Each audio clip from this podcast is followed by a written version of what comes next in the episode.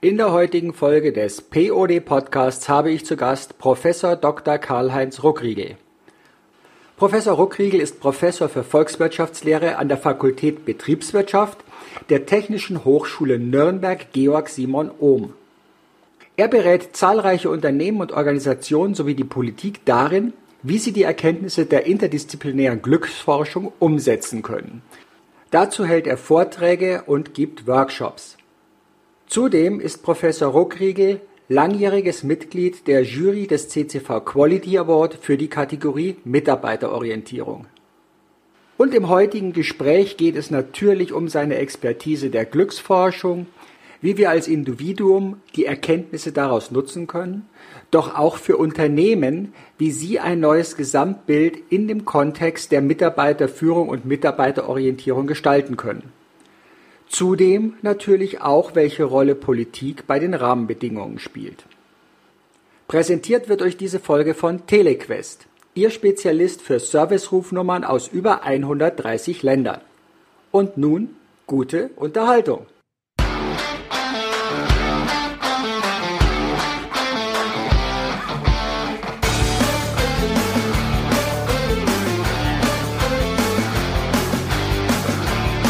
Hallo und herzlich willkommen zu deinem POD Podcast.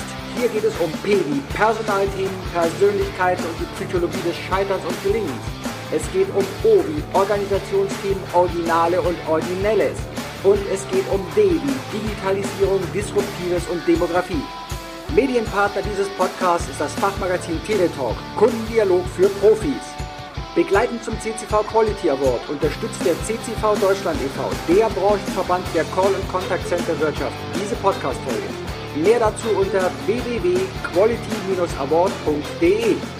Mein Name ist Manfred Stockmann und ich freue mich, dass du heute dabei bist.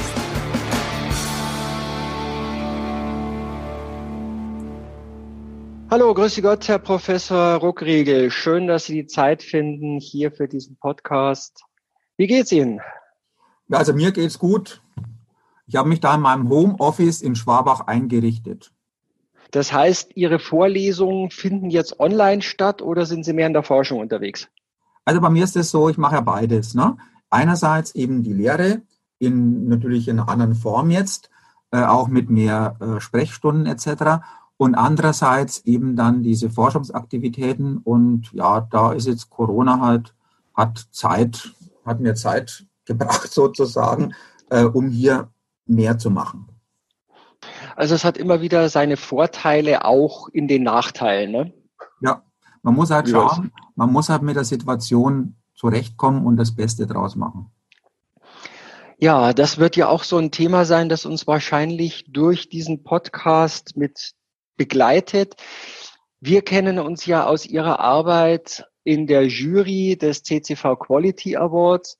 Aber da sind sie natürlich reingekommen, weil ihr Spektrum eben so ein schön breites ist. Einerseits aus der Volkswirtschaft, aus der Wissenschaft heraus, in denen sie sich ja mit Unternehmen, mit Unternehmensführung und eben auch mit dem Thema Mitarbeiter beschäftigen, aber auch das spannende Feld der Glücksforschung. Und wie diese beiden ineinandergreifen, das werden wir jetzt sicherlich in diesen nächsten 40 Minuten, ja, denke ich mal, intensivst beleuchten. Was wäre für Sie jetzt so der erste Aufhänger, wo Sie sagen, das wäre ganz wichtig, so als Leitmotto zu setzen? Ja, also als Leitmotto. Entscheidend ist ja eigentlich die Frage erst einmal, worum es eigentlich im Leben geht. Und äh, das kann man dann quasi auf die, ja, auf die gesamte Bandbreite ausrollen. Und im Leben geht es ja letztlich uns darum, dass wir sagen können, ja, wir haben ein glückliches, zufriedenes, gelingendes Leben. Ja, das ist sozusagen so die Grundüberlegung.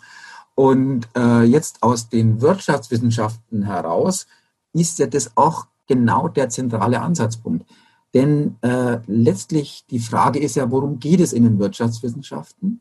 In den Wirtschaftswissenschaften geht es ja letztlich darum, äh, zu schauen, wie man mit knappen Ressourcen die Ziele, die man äh, hat, die man erreichen möchte, bestmöglichst erreicht. Und wenn es im Leben um ein gelingendes, zufriedenes, glückliches Leben geht, dann muss man sich natürlich überlegen, wie man mit seinen knappen Ressourcen Und das ist letztendlich die Zeit, die wir haben, am besten äh, so umgeht, dass wir letztlich sagen können, wir führen ein zufrieden glückliches Leben. Insofern ist das die Grundfrage der Wirtschaftswissenschaften und insofern wundert es auch nicht, dass es einen Nobelpreis für, für Wirtschaftswissenschaften für die Glücksforschung gegeben hat. Und das ist quasi sozusagen der Grundansatz und dann kann man quasi alles andere entsprechend ausrollen. Sie haben es angesprochen, die Glücksforschung ist jetzt nicht mehr in der esoterischen Ecke, wie sie vielleicht, vielleicht vor zehn Jahren noch gesehen worden ist. Sie ist mittlerweile im Mainstream, sie ist in der Wirtschaft angekommen und wir sehen sie auch in sehr vielen Themen über das Thema Sinn, Sinn des Unternehmens, Werte von Unternehmen. Der Nobelpreis ist vergeben worden. Können Sie das nochmal für unsere Zuhörer zusammenfassen? Was war da so der ausschlaggebende Teil? Was war da mit drin? Wissen Sie das noch? Ja, es geht im Endeffekt genau das, was ich gesagt habe. Man fragt, ja, äh, was, was ist wichtig für Menschen, damit sie sozusagen äh, das Ziel, was sie eigentlich im Leben äh, maßgeblich verfolgen, nämlich ein zufrieden glückliches Leben erreichen. Und das Ganze war auch entsprechend empirisch unterlegt und dafür hat dann auch der äh, Angus Deaton 2015 den Nobelpreis gekriegt. Also Volkswirtschaft. Und Volkswirtschaft ist ja mhm. viel breiter aufgestellt als jetzt die Betriebswirtschaft. In der mhm. Betriebswirtschaft geht es dann mehr darum zu sagen, ja, wenn ich jetzt äh, im Wirtschaftsprozess bin, wenn ich jetzt im Unternehmen bin, wo kann ich ansetzen, um letztlich dann diese Frage der, der Ressourcenverwendung bestmöglichst umzusetzen, um die Ziele, die das Unternehmen verfolgt, äh, zu erreichen. Aber diese Ziele können ja nicht außerhalb des Oberziels sein. Das heißt, mhm. Unternehmen, die sozusagen äh, letztlich auf ein, auf ein Geschäftsfeld bauen oder auf einen Businessplan bauen, der nicht passt in diese Gesamtrichtung, dass letztlich Unternehmen dazu da sind, für den Menschen hilfreich zu sein, um äh, ein sinnvolles, zufriedenes, glückliches Leben zu leben. Wenn wir, wenn, wenn, wenn Unternehmen quasi sich nicht hier einbetten in diese Gesamtüberlegung, dann denke ich einmal, dann wird der Businessplan in Zukunft, das Businessmodell in Zukunft wohl kaum mehr so richtig tragen. Da gehen Sie jetzt aber auch davon aus, dass es bei einem Unternehmen mehr sein müsste, also beim Menschen natürlich auch, als nur reine Kennzahlen. Wir wollen der größte Automobilbauer sein, wir wollen den höchsten Umsatz haben, sondern da muss noch irgendwas dahinter liegen, damit das Ganze greift, oder? Ja, natürlich. Das ist ja hochinteressant. Also diese Ziele, die waren vielleicht früher mal irgendwie bei VW maßgeblich und wir wissen ja, wo das dann hinführt hat am Ende des Tages. Aber wenn Sie mal anschauen, interessant ist im letzten Jahr, im Oktober des letzten, ja, im August des letzten Jahres hat Business Roundtable, das ist quasi so die Vereinigung der CEOs der führenden amerikanischen Unternehmen und das ist sozusagen eine maßgebende Vereinigung auch für Fragen ja, worum geht's, worum soll es im Unternehmen, worum soll es in der Wirtschaft gehen, hat eine Abkehr vorgenommen vom Shareholder Value, also die Fixierung auf den Eigentümer des Unternehmens hin zum Stakeholder Value. Also während, während dieses Roundtable, äh, wenn Roundtable, ich glaube 97 oder 98 gesagt haben, ja, ja, ja, es geht hauptsächlich um den Shareholder und es hat sich dann letztlich, und wir wissen ja, was General, äh, was General Electric, Electric da gemacht hat, geht letztlich um den kurzfristigen Gewinn. Im Rahmen des Shareholder Values, worum soll es sonst gehen? Langfristig lässt er das ja sowieso kaum operational darstellen. Also während 97, 98 diese Ausrichtung vorherrschte in den großen Unternehmen in den USA, ist es hochinteressant, dass im letzten Jahr, das heißt im August des letzten Jahres, die einen quasi Turnaround um 180 Grad gemacht haben. Wir haben gesagt, ja, wir gehen ab von der Ausrichtung von der bloßen Ausrichtung auf den Shareholder. Wir gehen hin zum Stakeholder. Ein Stakeholder umfasst mehr. Stakeholder umfasst Mitarbeiter, Lieferanten, Kunden, aber auch den Staat, die Gemeinden und natürlich auch Anteilseigner. Aber das ist ein Teil davon. Mhm. Das ist quasi dieser Turnaround. Und insofern passt es natürlich, dieser Turnaround passt natürlich auch in diese, in diese Sichtweise, dass man fragt, ja, worum geht es letztendlich? Es kann ja nicht darum gehen, kurzfristig Gewinn zu maximieren und das Unternehmen dann später an die Wand zu fahren. Ich sage nur eins, mhm. Electric ist hier ein warnendes Beispiel. Da sind jetzt ja auch diese Parts, die ja schon auch seit vielen Jahren immer wieder teilweise so als Fähnchen hingehalten werden. Corporate Social Responsibility in den Unternehmen, aber wie stark wird es gelebt und wie stark greift das in die, auch in die Mitarbeiterzufriedenheit dann ein? Ja, sagen wir so, äh, man muss ja grundsätzlich mal auch sehen, was tut sich jetzt im Finanzbereich.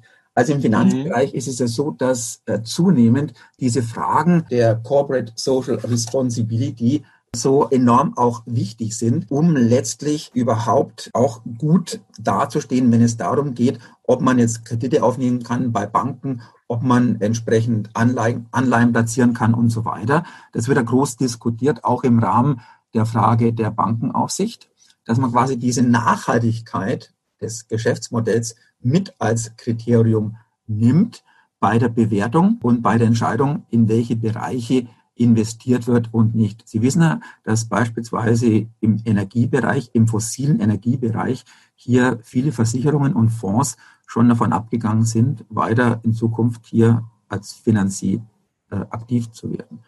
Mhm. Also von der Seite her gesehen ist diese Geschichte natürlich schon bedeutsam, ja, von dem, von dem Hintergrund.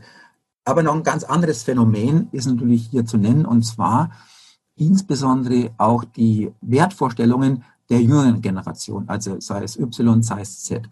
Und diese jüngere Generation hat, wenn man so den soziologischen Erkenntnissen beugt, eine Sichtweise des Lebens, wo es darum geht, zu sagen, ja, es soll insgesamt für mich, ich strebe ein gelingendes, zufriedenes, glückliches Leben an. Arbeit ist wichtig, aber Arbeit ist Teil des Ganzen. Das heißt, Unternehmen, die letztlich sich nicht in diese Sichtweise einfügen, einfügen können, werden in Zukunft auch massiv Probleme haben, überhaupt noch qualifizierte Mitarbeiter, Mitarbeiterinnen zu bekommen. Und das würde natürlich besonders dramatisch werden vor dem Hintergrund der demografischen Entwicklung in Deutschland. Mhm.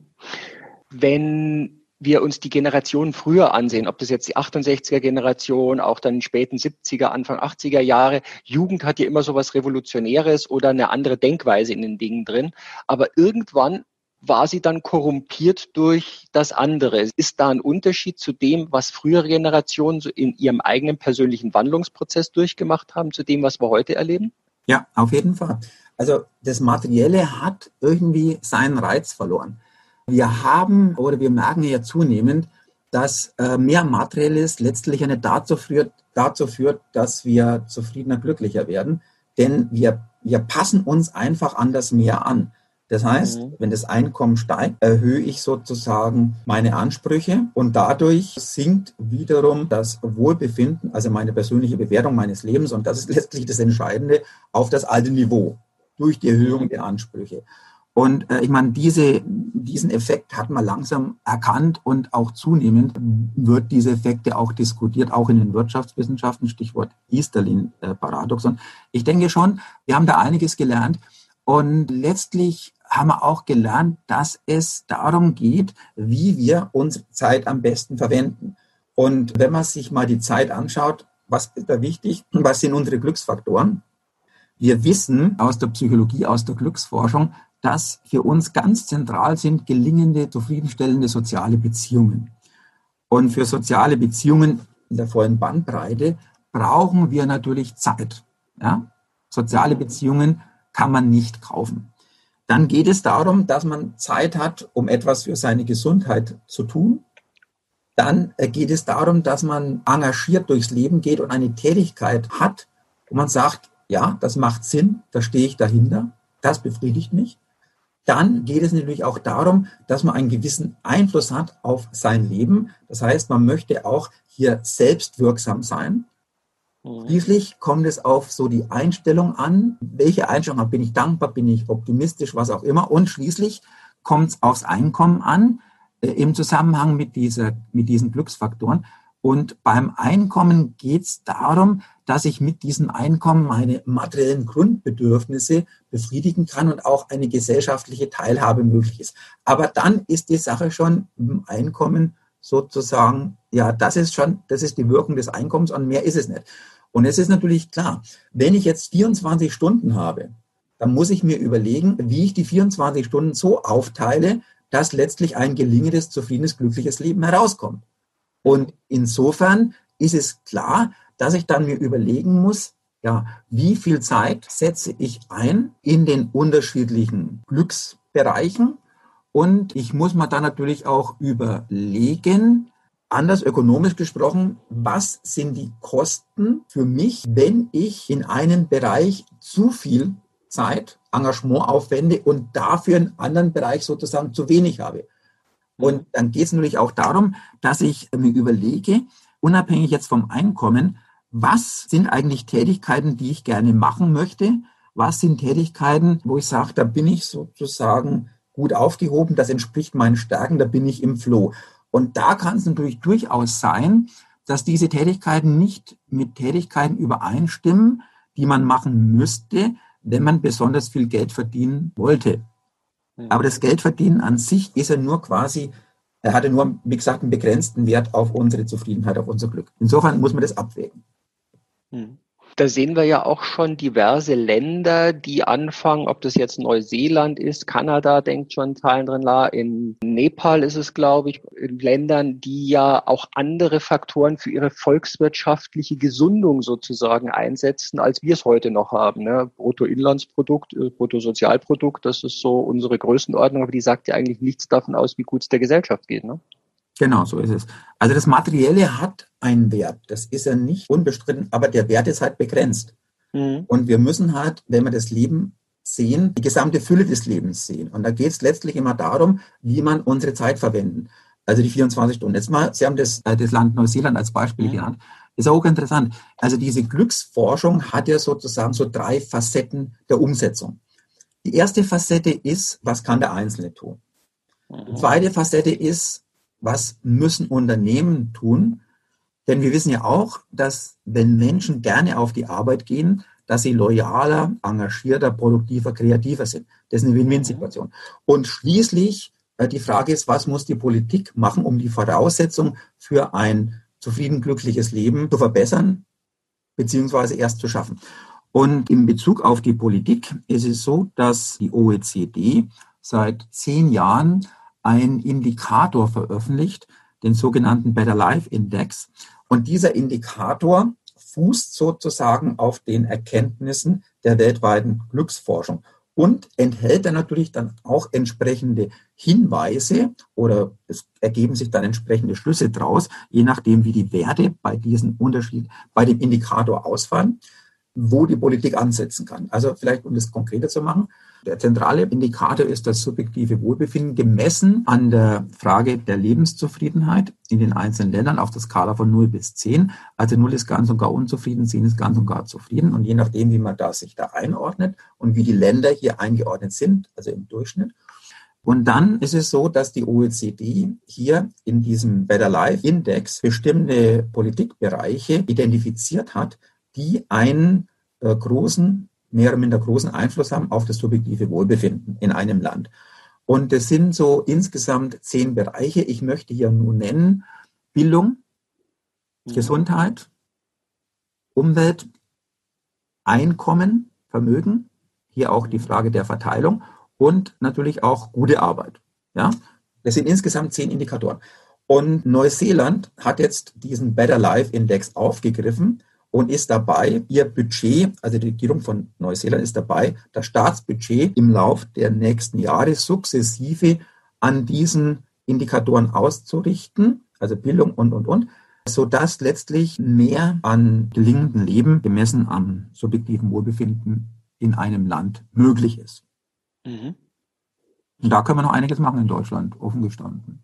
Da ist die Bundesregierung noch lange nicht so weit. Also die haben dann noch ein bisschen Erkenntnisprobleme sind wir da noch zu sehr in der alten Welt verhaftet derzeit?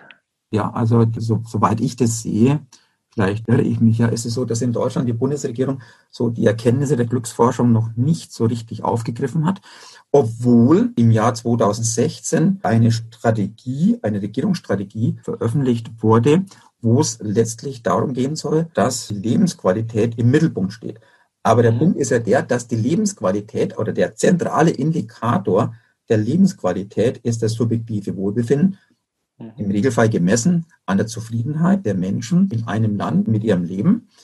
Das ist der zentrale Indikator, aber bei der Bundesregierung, so habe ich den Eindruck, ist hier diese Verbindung zwischen Glücksforschung, also diesen subjektiven Wohlbefinden einerseits und der Lebensqualität andererseits so noch nicht richtig angekommen, muss man so ausdrücken. Da ist noch einiges zu tun. Andere Länder sind hier schon weiter. Hängt es auch damit zusammen, dass auch Jungpolitiker noch nach dem alten System konditioniert worden sind? Ja, ich meine, viele sind danach konditioniert worden und es werden dann auch viele innerhalb der Wirtschaftswissenschaft danach konditioniert.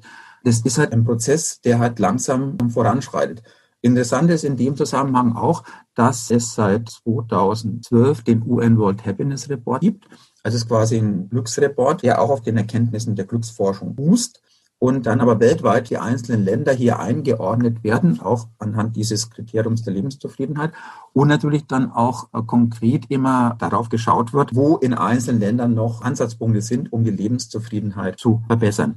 Seit 2013 gibt es ja auch den UN World Happiness Day, also 20.03. Und seit 2015 gibt es ja die Sustainable Development Goals 2030. Das heißt, es sind so 17 Ziele, die man weltweit erreichen möchte. Und diese Ziele beziehen sich auch explizit diesmal auch auf Industrieländer, aber die haben ja auch teilweise noch etwas Nachholbedarf. Und diese Ziele sind quasi unterfüttert, unterlegt mit Erkenntnissen der Glücksforschung. Also die Bundesregierung ist hier etwas, möchte ich mal sagen, hm, muss hier noch etwas nacharbeiten. Mhm. Ja, Hausaufgaben sind ja immer wieder etwas, was man ungern macht. Das heißt, da sind wir ja auch schon als Schulkinder, glaube ich, darauf konditioniert worden meistens. Ja, ist interessant. Also äh, ich habe unlängst auch mit dem Wirtschaftsministerium gesprochen. Also natürlich Anlass war, dass Wirtschaftsminister Altmaier in Fürth äh, beim Ludwig-Erhard-Forum war. Da hatte ich die Gelegenheit, mit ihm mal zu sprechen. Und im Folge in der Folge dessen hat sich da so eine kleine Diskussion entwickelt und es hat sich gezeigt, dass in der Bundesregierung also in der gesamten Bundesregierung, so zumindest die Auskunft aus dem Wirtschaftsministerium, so es keine Stelle gibt, die sich so Schwerpunkt professionell mit der Glücksforschung beschäftigt. Und das ist natürlich aus meiner Sicht schon ein bisschen merkwürdig, weil wenn man eine Regierungsstrategie hat, also gut leben in Deutschland, wo es mhm. um die mhm. Lebenszufriedenheit geht, man aber sich nicht mit den wissenschaftlichen Grundlagen ja, und dem mhm. zentralen Indikator professionell beschäftigt, dann denke ich, da ist noch einiges zu tun. Ja, da hat man noch nicht das ganze Spektrum im Blick wahrscheinlich. Ähm. Und obwohl ja auch in Deutschland gibt es ja jährlich den Glücksatlas. Ich glaube, die Deutsche Post unterstützt den, ne? Ja, aber das sind ja zwei Paar Schuhe. Der Glücksatlas der Deutschen Post, der wird ja sozusagen als PR-Maßnahme der Deutschen Post gemacht. Mhm. Was ich ja gut finde, ist eine gutes, gute, gute Geldverwendung für PR-Maßnahmen. Ja. Und das ist interessant, also dieser Glücksatlas bringt ja immer dann so Vergleiche zwischen einzelnen Bundesländern, aber der mhm. Glücksatlas basiert eigentlich schon auf diesen, auf diesen Ergebnissen des sozioökonomischen Panels, also ist wissenschaftlich basiert. Mhm. Und das sozioökonomische Panel Befragte, und da sind wir in Deutschland weltweit auch ziemlich mitführend, ja seit Anfang der 80er Jahre so auf repräsentativer Basis die deutschen Haushalte zu, zu unterschiedlichen Fragen der Lebenszufriedenheit. Und insofern kann man da eigentlich ganz gut aufbauen und gibt damit unheimlich viele hunderte von wissenschaftlichen Arbeiten im Zusammenhang der Glücksforschung, die auf diesen Erkenntnissen fußen. Und der Glücksatlas der Deutschen Post nimmt seine hauptsächlichen Daten aus diesem sozioökonomischen Panel und ergänzt die noch mit ganz aktuellen Umfragen. Und dann kommen auch manchmal so Schwerpunktsetzungen, zum Beispiel, wie zufrieden, glücklich sind Migranten, welche Bedeutung hat Arbeit fürs Glück und so weiter. Also sehr verdienstvoll, aber haben mit der Bundesregierung gar nichts zu tun. Mhm. Und nun eine kurze Unterbrechung und zum Werbepartner dieser Folge, der auch Sponsor des festlichen Sektempfangs zum CCV Quality Award ist. Die 2001 gegründete Telequest ist ein international vernetztes Telekommunikationsunternehmen, spezialisiert auf die Vermittlung von Servicerufnummern und die Entwicklung innovativer Telefonielösungen.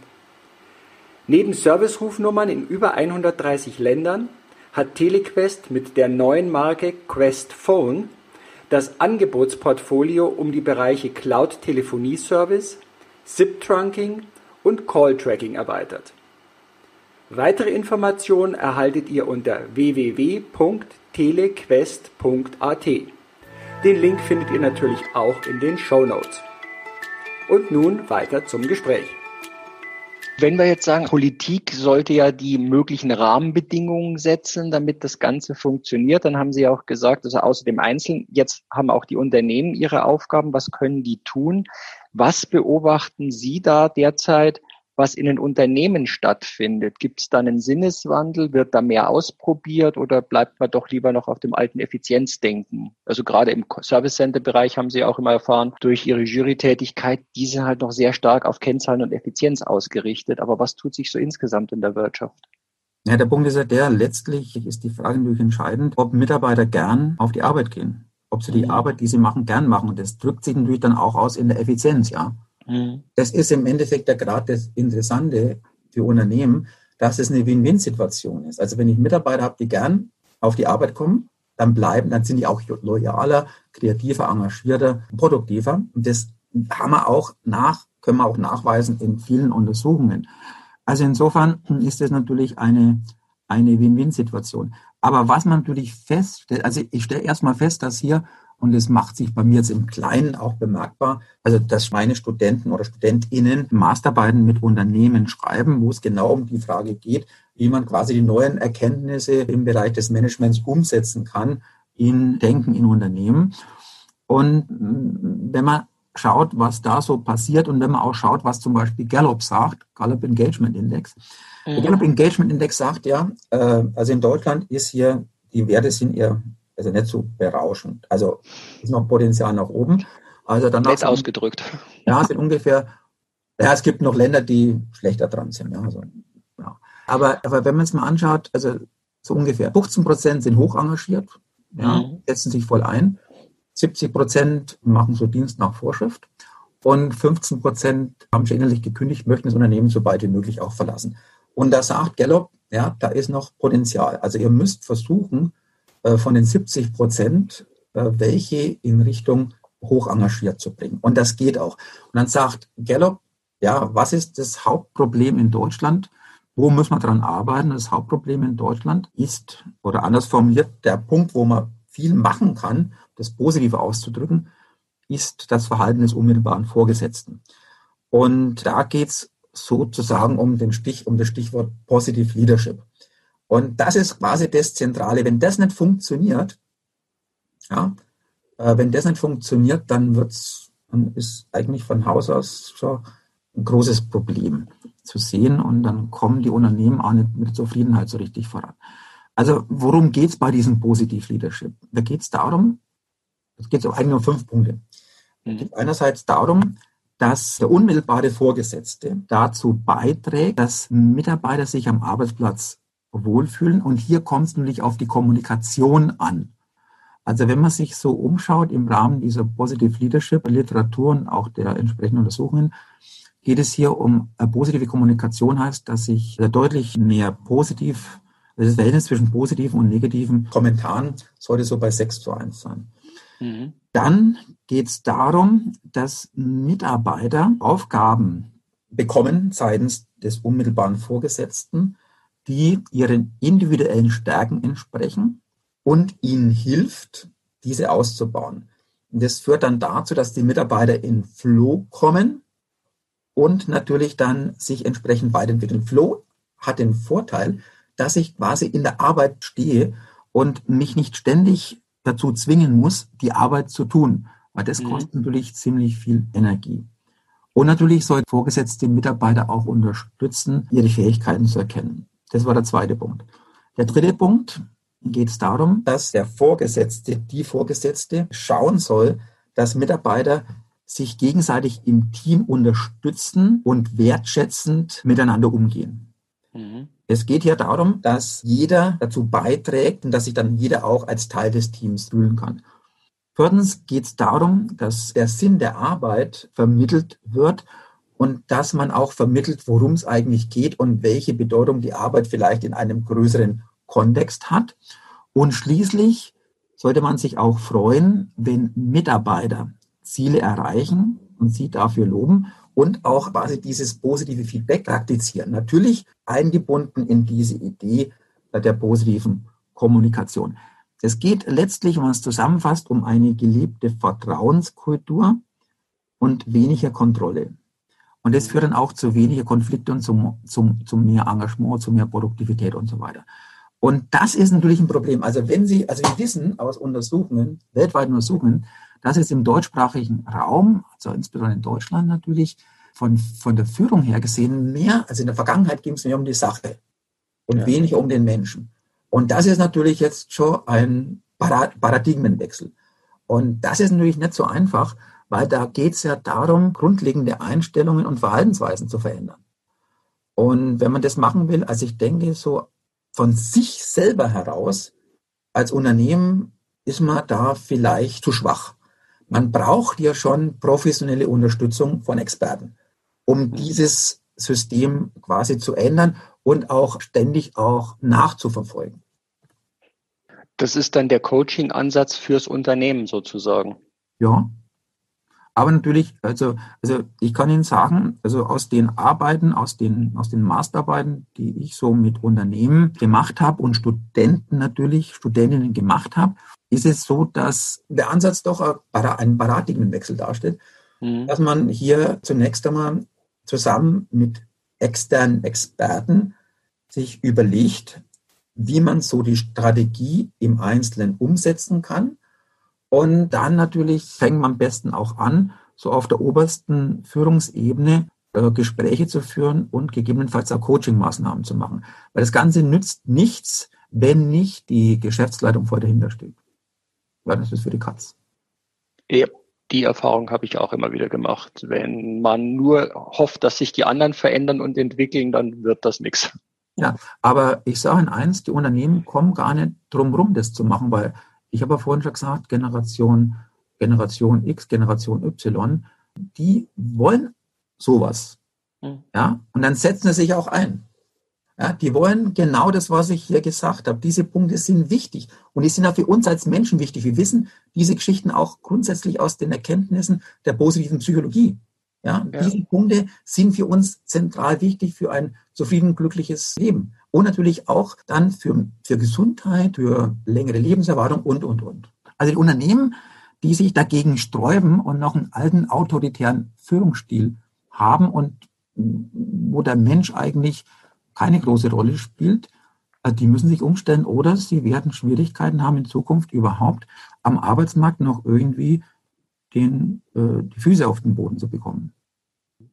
Und das ist ja mehr, also wir haben ja heute auch diese New Work-Bewegung äh, sehr viel, aber auch da mein Eindruck, weiß nicht, ob Sie den bestätigen können, sehr viel ist im Äußeren, aber nicht im, in der inneren Veränderung. Ja. Also man, hat bunte, man hat bunte Büroräume, macht äh, diverse Teile, aber die Einstellung der Führung selber im Handeln, die klemmt dann manchmal noch. Also wenn Sie die an diesen, wenn Sie quasi nicht ans Eingemachte gehen, dann können Sie sich das andere auch schenken. Ja, das ist ein schönes Statement. Wenn Sie nicht ans Eingemachte gehen, können Sie sich den anderen Teil schenken, weil das ist dann wirklich rausgeschmissenes Geld. Ne? Genau. Jetzt haben Sie ja auch schon den ganzen Weg so schön gebracht, also was die Unternehmen tun sollten, was sie müssen, also wenn sie überhaupt noch in der Zukunft die richtigen Mitarbeiter kriegen wollen und vor allem auch nicht die, die nur abarbeiten, sondern die, die ja auch das Unternehmen weiterentwickeln. Ne? Das ist ja, glaube ich, der Unterschied. Die. Abarbeiter, da werden wir immer so ein Heer noch haben von Mitarbeitern, die jetzt nicht unbedingt einen Anspruch haben, sich sinnerfüllt zu bewegen, aber die sagen, Hauptsache ich kriege mein Geld und komme über die Runden. Aber diejenigen, die ein Unternehmen weiterbringen, das sind ja die, die wertvoll sind. ja, aber, aber ich würde es, ich würde es nicht so, ich würde es nicht so stark begrenzen. Äh, okay. Es gibt natürlich hier unterschiedliche, es gibt natürlich hier unterschiedliche Sichtweisen, aber äh, so was jetzt die persönliche Zeitverwendung anbelangt. Aber mhm. im Prinzip sind wir alle Menschen und wir Menschen mhm. haben ja alle diese Glücksfaktoren. Und es geht natürlich auf unterschiedlichen Ebenen, unterschiedlichen Stufen geht natürlich, diese Glücksfaktoren sind ja wirksam für alle. Das ja. heißt, also man sollte hier nicht sagen, es gibt nur ein paar wenige, die man da also motivieren kann. Also es geht durch die gesamte Bandbreite. Natürlich mhm. mal mehr, mal weniger. Also ich denke, dieser Ansatz, den ich geschildert habe, sollte durchwegs gehen. Ja? Durchwegs gehen. Mhm. Und äh, das ist nicht nur, was ich sage, sondern das ist halt das, was man auch, was man auch in der, in der Profession sagt. Ja. ja. Also nicht bloß auf ein paar wenige, sondern ich wollte mal grundsätzlich. Natürlich sind manche dann stärker sehen manche stärker sozusagen äh, ihre, ihre Hauptaktivität in, im Unternehmen, andere sehen sie mehr in der Freizeit. Aber im Prinzip können wir eine ganze, das ganze Niveau nach oben bringen. Mhm. Ja, also nicht nur für wenige. Also das heißt, diejenigen, die wir heute gerne gedanklich ausgrenzen, sind diejenigen, bei denen auch ja dieses Gefühl dazu wieder erstmal geweckt oder die Erlaubnis, sich innerlich abzuholen, dass da mehr drin ist, sich abzuholen, weil sie durch ihre bisherigen Einflüsse vielleicht den Blick noch gar nicht drauf hatten und drum sie mitzunehmen auf diesen anderen Weg. Ja, genau. So, so, so wird es gesehen. Mhm. Dann hat aber auch jeder Einzelne, wir sind bei dem Thema ja auch eine gewisse Grundverantwortung. Was kann der jetzt für sich entdecken, tun, seine Schritte machen in seinem Umfeld, damit es zum ja, subjektiven Wohlbefinden führt? Also letztlich, letztlich ist so, dass der Einzelne eigentlich das meiste tun kann. Aber vielleicht nochmal wiederholend. Der Staat mhm. schafft die Rahmenbedingungen, beispielsweise Bildungsgerechtigkeit. Ja? Mhm. Die Unternehmen machen dieses Win-Win, diesen Win-Win-Ansatz und versuchen auch im Unternehmen eben die Möglichkeiten zu schaffen, dass man sich voll entfalten, engagieren kann. So, und jetzt kommt es natürlich der Einzelne. Der Einzelne ist ja derjenige, der sozusagen dann die Einzelnen seine Zeitverwendung steuert. Ja? Und mhm. sagt, okay, ja, ist interessant, dann, also erstens mal habe ich gute Entwicklungsmöglichkeiten, Bildungsgerechtigkeit. Zum anderen ist es so, dass ich im Unternehmen mich jetzt auch engagiere, ich blühe auf, ich werde ständig frustriert und, und, und. Und wir wissen jetzt so aus der Glücksforschung, wo kann man ansetzen? Das sind jetzt zwei Punkte. Und da muss man vielleicht einmal zunächst mal noch einen Punkt sagen. Ja, was ist eigentlich subjektives Wohlbefinden? Wir haben das vorhin mal kurz angesprochen, aber das muss man vielleicht ein bisschen ausführen. Also subjektives Wohlbefinden hat zwei Ausprägungen. Einerseits das emotionale Wohlbefinden. Und hier geht es um das Verhältnis, im primär das Verhältnis zwischen positiven und negativen Gefühlen im Tagesdurchschnitt. Mhm. Das quasi, das, das Wohlbefinden, während wir unser Leben leben. Und zum anderen geht es um das kognitive Wohlbefinden. Das ist ein ganz anderer Ansatz. Hier geht es quasi um eine Bewertung. Das heißt, wie bewerte ich mein Leben vor dem Hintergrund meiner Ziele, Wünsche, Erwartungen? Und hier kommt es natürlich entscheidend darauf an, sind meine Ziele realistisch und sind die sinnhaft? Und da wissen wir mittlerweile sehr viel aus der weltweiten Glücksforschung, der Psychologie und so weiter. Äh, wir wissen, wenn man jetzt mal bei den Zielen anfängt, wir wissen, also wenn es darum geht zu sagen, was kann ich tun, wir wissen, dass Ziele, die mit persönlichem Wachstum, also ich beschäftige mich mit etwas, was mich interessiert, was mich voranbringt, das korrespondiert natürlich wieder mit dem, was im Unternehmen passiert. Also persönliches Wachstum, Ziele mit persönlichem Wachstum, Ziele, die mit sozialen Beziehungen, also gelingenden sozialen Beziehungen zu tun haben und Ziele, die zu tun haben mit Beiträgen zur Gesellschaft, dass diese Ziele, also diese drei Arten von Zielen, am besten geeignet sind, unsere Lebenszufriedenheit zu erhöhen weil diese Ziele ziemlich gut dazu beitragen, dass unsere psychischen Grundbedürfnisse nach Kompetenz, Zugehörigkeit und Autonomie am besten befriedigt werden. Ziele, die sich im Gegensatz dazu nur mit Geld, Schönheit und Popularität beschäftigen, die sind hier weniger zielführend. Also der Einzelne kann, indem er sozusagen so überlegt, ja, wie kann ich meine Zeit verwenden, in welche Richtung soll ich gehen, zielmäßig, wenn er sich an den Zielen persönliches Wachstum, zwischenmenschliche Beziehungen, Beiträge zur Gesellschaft prioritär ausrichtet dann ist er auf einem guten Weg, was eben diese Lebenszufriedenheit anbelangt. Und zum anderen sollten die Ziele auch realistisch sein. Also Ziele, die sozusagen reine Luftschlösser sind, die nie erreicht werden können, sind natürlich eher, führen natürlich eher zu Frustration. Die realistischen Ziele können natürlich und sollen natürlich auch ehrgeizig sein, aber es soll ja zumindest irgendwie ein Weg hinführen. Ja, dass man sagt, ja, jetzt versuche mal in die Richtung zu gehen und wenn es dann gar nicht klappt, dann kann ich ja sagen, okay, das hat jetzt nicht funktioniert. Wenn ich von Haus aus aber äh, das Ziel, wenn das nur ein Luftschloss ist, dann ist ja von Haus aus Frustration vorprogrammiert, weil es ja keinen Weg dorthin gibt. Ich möchte jetzt mal vielleicht ein einfaches Beispiel nennen. Wenn ich jetzt mit meinen 63 Jahren auf die Idee kommen würde, als Ziel auf die Idee kommen würde, beim ersten FC Bayern München in der nächsten Saison in der ersten Mannschaft spielen zu wollen, dann wäre das ein Luftschloss, aber das Ziel wäre nie erreichbar und würde nur Frustration auf sich ziehen. Mhm. Jetzt kommen wir zu den Gefühlen. Bei den Gefühlen wissen wir, dass, und das hängt Evolutions, ist evolutionsbedingt und das hängt auch mit unserem limbischen System zusammen, das ist ziemlich, also ewig alt schon ist. Wir haben in unseren, äh, wir haben, äh, wir haben so eine Art Negative Bias. Ja. Wir nehmen das Negative viel stärker wahr als das Positive. Und das ist natürlich etwas, was vielleicht zu Zeiten des des Säbelzahntigers noch eine gewisse Rechtfertigung hatte, aber heute nicht mehr. Das heißt, wir sind, wir nehmen eigentlich die Welt so negativ wahr. mhm. äh, aufgrund dieses Biases. Und in dem Zusammenhang ist es eigentlich ganz hilfreich, wenn man hier versucht, ein bisschen die Welt realistischer wahrzunehmen. Und das kann man, und da gibt es genug äh, Untersuchungen darüber, dass es ja gut funktioniert, kann man machen, indem man ein Dankbarkeitstagebuch schreibt. Indem man so zwei, dreimal die Woche, über zwei, drei Monate, so jeden, also äh, einträgt, abends, welche drei Dinge haben sich in den letzten 24 Stunden ereignet, für die ich dankbar sein kann und vielleicht noch dazu fügt, was ich selbst dazu beigetragen habe. Stichwort Selbstwirksamkeit. Und wir wissen dann, dass, wenn man das eben über gewisse Zeit macht, dass wir dann die Welt, dass wir dann das Positive stärker wahrnehmen und damit die Welt, ja viel positiver ist, als wir durch den Negative Bias immer denken, dass wir dann auch die Welt quasi realistischer wahrnehmen. Und das hat natürlich einen Vorteil, dass wir mehr positive Gefühle bei uns täglich sozusagen erfahren.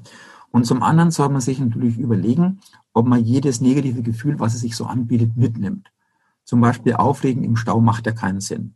Das heißt, äh, da muss jeder sich mal über, jeder sich überlegen, ja, wenn er mal ein negatives Gefühl hat, welchen Sinn macht das negative Gefühl?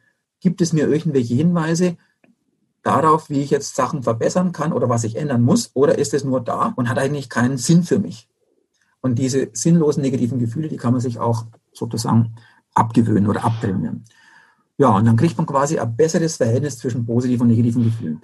Und zum letzten, also zu den Zielen einerseits und zu der Gefühlsbilanz andererseits ist interessant, dass die AOK Bayern seit einiger Zeit hier landesweit, also bayernweit, entsprechende Kurse und Seminare auch für Unternehmen anbietet, damit man sozusagen so sich ein bisschen stärker ausrichtet, so in Richtung subjektives Wohlbefinden.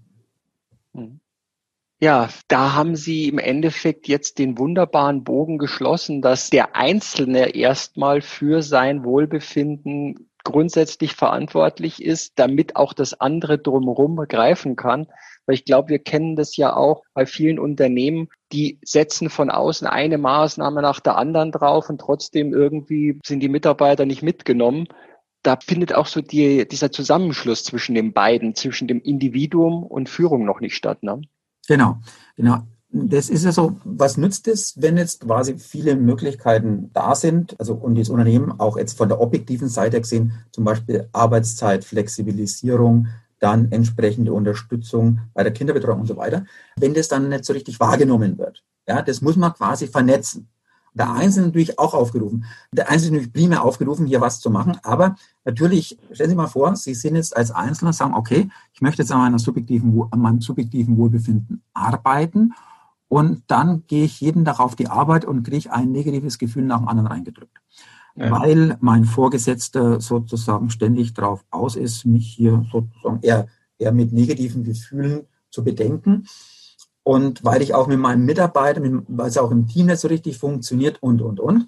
Und dann frage ich mich ja, welche Perspektive habe ich? Dann ist die Perspektive unter Umständen auch eher begrenzt, was die Entwicklungsmöglichkeiten anbelangt. Dann sagt man subjektives Wohlbefinden, sowohl was die Gefühlsbilanz anbelangt, als auch was jetzt die Frage der Zufriedenheit anbelangt, läuft nicht richtig.